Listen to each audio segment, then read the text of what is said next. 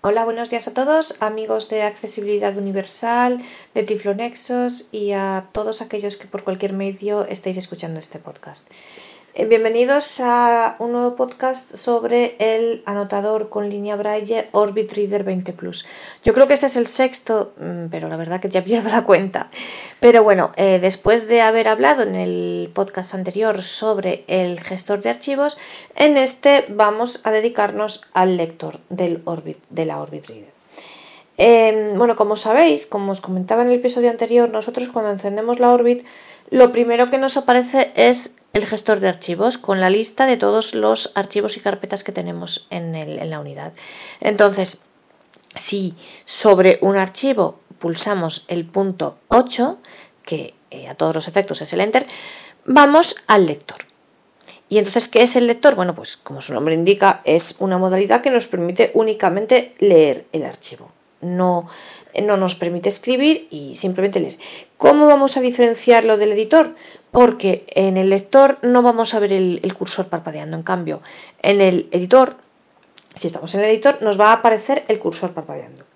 Lo primero que hay que decir, cuando entramos en el lector, cuando en un archivo, cuando pulsamos eh, el punto 8 sobre un archivo la primera vez y entramos en el lector, no os, eh, asustéis si en vez de el, ya el, archivo como tal, las palabras como tal, si no aparecen las palabras como tal, y en vez de eso Em, aparece un puntito en la primera celda Braille, otro puntito seguidamente en la segunda, otro puntito en la tercera, así hasta seis celdas, luego desaparecen y luego vuelven a aparecer. Y entonces se tira así, se está así con los apareciendo puntitos un rato, eh, más o menos en función de lo largo que sea el documento.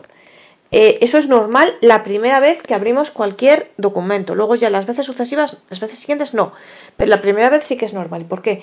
Porque recordad que este aparato, la Orbit Reader, tiene un transcriptor braille. Entonces, lo que hace el aparato la primera vez que entramos en un archivo es, en lectura, es transcribirlo en braille. Entonces, por eso aparecen estos puntitos. Pero eso la primera vez. No os asustéis porque yo la primera vez que lo vi pensé que estaba haciendo algo mal, pensé que me había que había roto el aparato, que había hecho algo, pero no es así, es simplemente que él está transcribiendo en braille. Luego, otro punto importante que hay que decir es eh, recordar, eh, recordar que eh, el Orbit Reader, tenemos que recordar que el Orbit Reader no, o sea, los, los, tipos de formato que admite, que son TXT y luego formatos de braille BRF y BRL, que son usados sobre todo por los anglosajones, eh, y, el BRA, que es el que utiliza la 11, por ejemplo, para muchos archivos a día de hoy. Y, eh, pero el que quizá todos vayamos a utilizar más, supongo, es el TXT. Entonces, ¿esto qué quiere decir? Que si tenemos un documento en, cualquier otro formato, Word, RTF y demás, tenemos que convertirlo en, TXT antes de transferirlo a la Orbit. Eh, y esto trae problemas de codificación que, bueno, están siendo solucionados poco a poco. Eh, esto obviamente, quizá cuando oigáis este podcast, pues puede ser que ya esté solucionado. Yo os lo digo a día de hoy. Mm, la verdad creo que todavía no hemos dado del todo con la codificación exacta. Estamos trabajando y eh, Orbit Research está trabajando muy duro sobre este tema. Y yo agradezco, quiero agradecer públicamente a, a, a todos los programadores, al equipo de al jefe de programadores y a todo su equipo de la Orbit Research porque están trabajando, la verdad que lo están viendo conmigo, muy duro y, quiero agradecérselo mucho. Bueno, entonces, creo en Windows eh, hemos dado con una codificación que es la Unicode LE, que mm, a día de hoy creemos que es la que mejor funciona para eh, los archivos. porque Bueno, porque pues por el tema de los acentos, de la ñ y tal. Entonces, claro, como en inglés estos símbolos no existen eh, ellos lo tienen más fácil, pero claro, para leer en español o en cualquier otro idioma, en portugués, en italiano, en cualquier otro idioma que tenga eh, acentos, eh, el caso de portugués la, la la tilde, todas esas letras, pues es más, claro, hay un problema. Entonces, a día de hoy con Windows, yo creo que la que mejor funciona es Windows LE, es lo que hemos visto. Unicode, perdón, Unicode LE. En Mac estamos en ello. Mm, creo que a mí hasta ahora la que mejor resultado me ha dado es la automática convirtiéndolo desde TextEdit. Es decir, eh, porque bueno, la exportación desde Pages mm, yo creo que da más problema con los acentos a día de hoy. ¿eh? Eh, lo mejor es que cojáis el archivo con el Mac y que en TextEdit fijéis como, a ver, TextEdit, vais al menú, o sea, al menú de la manzanita, al menú de VoiceOver M, hasta TextEdit, preferencias del sistema, entráis en preferencias del sistema, eh, abrir y guardar pestaña, entonces ahí elegís tanto abrir y guardar un archivo como automática. Eh, a día de hoy, para mí es la. Y luego, eh, una vez configurado esto, pulsáis comando Shift T desde TextEdit, desde dentro. De, os abrís, abrís, a ver, primero configuráis esto que os digo, ¿vale? vais al menú de la manzanita, TextEdit, preferencias del sistema y abrir y guardar y ahí elegís abrir archivo y guardar archivo como eh, automática y la codificación también automática. Entonces después de eso cogéis vuestro archivo, lo abrís con Command O en TextEdit, con TextEdit y eh, lo convertís con eh, comando Shift T en texto, con esa codificación automática. Yo, es verdad que, entonces yo es la mejor manera que he encontrado, pero creo que todavía no tengo yo muy claro que funcione bien. Entonces, a día de hoy os aconsejo hacerlo así, pero bueno, esto puede cambiar cuando tengamos la codificación ya correcta tanto en Windows como en Mac, os lo comunicaremos. Y en Windows ya os digo, si podéis elegir la, la um, Unicode LE. Bueno, y una vez que ya tenemos nuestro archivo, ya lo ha convertido en braille con estos puntitos que os digo que salen la primera vez que abrimos un archivo. Luego ya las veces siguientes no, ya os aparece el texto. Y una vez que ya sabemos que tenemos que convertir nuestro archivo en TXT para transferirlo a la Orbit o si lo tenemos en Braille, ¿vale? Si tenéis un BRA, un BRF, un BRL, no hay ningún problema.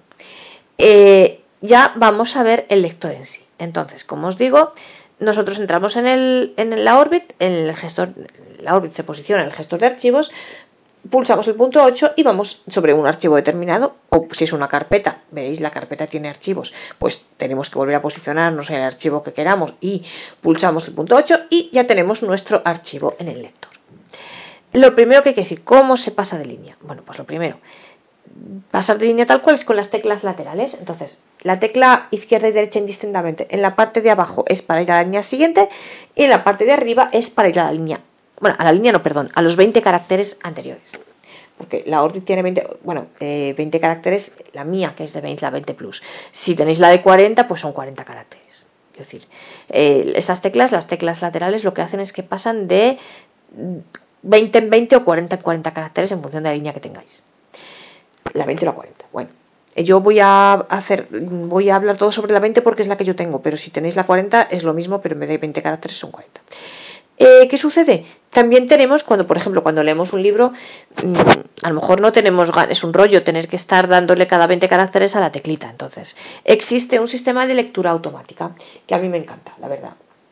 Eh, se fija una velocidad y entonces con esa velocidad que hayamos fijado las líneas van mm, moviéndose solas y nosotros vamos leyendo. ¿Cómo se hace? Esto, eh, atención, una cosa importante. Esta, la velocidad de lectura automática se ve en el menú de la Orbit Reader. Hay un ítem específico, una opción que se llama velocidad de lectura automática. En español lo hemos dejado Bell Let Out porque no, se no cabe todo, porque los, las, las opciones del menú solo pueden tener como máximo 18 caracteres y de hecho si tienen menos mejor y entonces velocidad de lectura automática era demasiado largo, entonces por eso hemos abreviado Bell Let Out. Pero es eso, velocidad de lectura automática.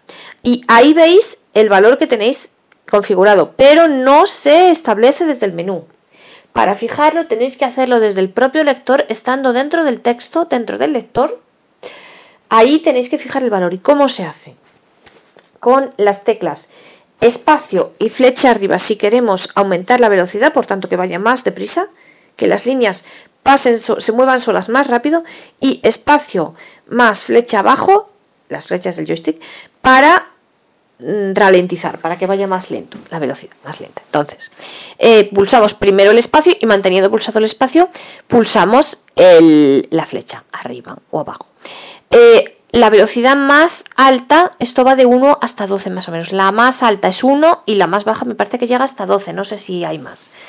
Eh, para una persona que lee, yo mm, personalmente leo, creo, considero mm, bastante rápido, yo tengo la 2, ¿vale? La 1 la 1 es que pasan casi automáticamente. La 1 no creo yo que a nadie le dé tiempo a leer a esa velocidad, la verdad. Pero la 2 es yo para mí es la mejor, bueno, para quien lee muy, muy rápido en braille, dos o tres. Pero bueno, es regulable para quien lea más lento, ahí hasta la 12 como mínimo. Y cómo se activa o desactiva la velocidad automática cuando estamos leyendo y queremos parar, por ejemplo, o bueno, o queremos activar la lectura automática con la barra espaciadora. Entonces, estando dentro del lector, una vez que ya hemos fijado la velocidad que queremos, la velocidad que queremos se queda fijada para todos los textos, es decir, la fijamos una vez, o sea, no va unida a cada texto, es general para todos los textos de la línea. Entonces, eh, si la fijamos, ya fijamos para todo. Abrimos otro texto, tenemos la misma velocidad de, lectura. Entonces, eh, se activa simplemente dentro del texto pulsando el espacio y una vez que está activada, si queremos parar, otra vez pulsamos el espacio y ya está. Entonces, ya una vez que hemos visto la velocidad, bueno, lo primero, cómo se va al inicio y al final del texto. Aquí el manual, luego lo veremos también en, el editor. El manual hace una diferencia, según dice el manual, para el lector se va al inicio del fichero pulsando detenidamente durante dos o tres segundos el punto 1 y se va al final del fichero pulsando detenidamente durante dos o tres segundos el punto 4. Mm, y te dice que para el editor se va al principio del fichero pulsando detenidamente la flecha arriba durante dos o tres segundos y se va al final del fichero pulsando detenidamente durante dos o tres segundos la flecha abajo. Sin embargo, yo acabo de verificar que a mí en el lector me funciona mejor, aunque el manual diga que es para el editor, a mí me funciona mejor pulsar la flecha arriba o la flecha abajo que el punto 1 o que el punto 4. Pero bueno, probadlo. Yo os digo que el manual eh, hace esta diferencia entre el, lector punto 1, punto 4, editor, flecha arriba, flecha abajo. A mí la flecha arriba, flecha abajo me funciona también en el... Es más, me funciona mejor en el lector. Así que mm, probadlo. Eh, dicho esto, también permite, eh, os decía que se puede, nos podemos mover entre 20 y 20 caracteres con, o 40 si tenéis la línea de 40, con las, las teclas de los laterales en la parte de arriba para ir hacia arriba, indistintamente izquierda y derecha, y en la parte de abajo para ir hacia abajo del texto, pero también permite movernos por párrafo. Párrafo hacia arriba, párrafo anterior, con la flecha arriba, eh, directamente, no manteniendo la pulsada, como os decía antes, sino dándole una vez, eh, nos va al párrafo anterior y la flecha abajo dándole una vez del joystick para ir al párrafo siguiente. Luego, otra cosa, podemos también movernos eh, bueno, podemos movernos también por caracteres, como flecha izquierda, carácter anterior, flecha derecha, carácter, carácter perdón, siguiente.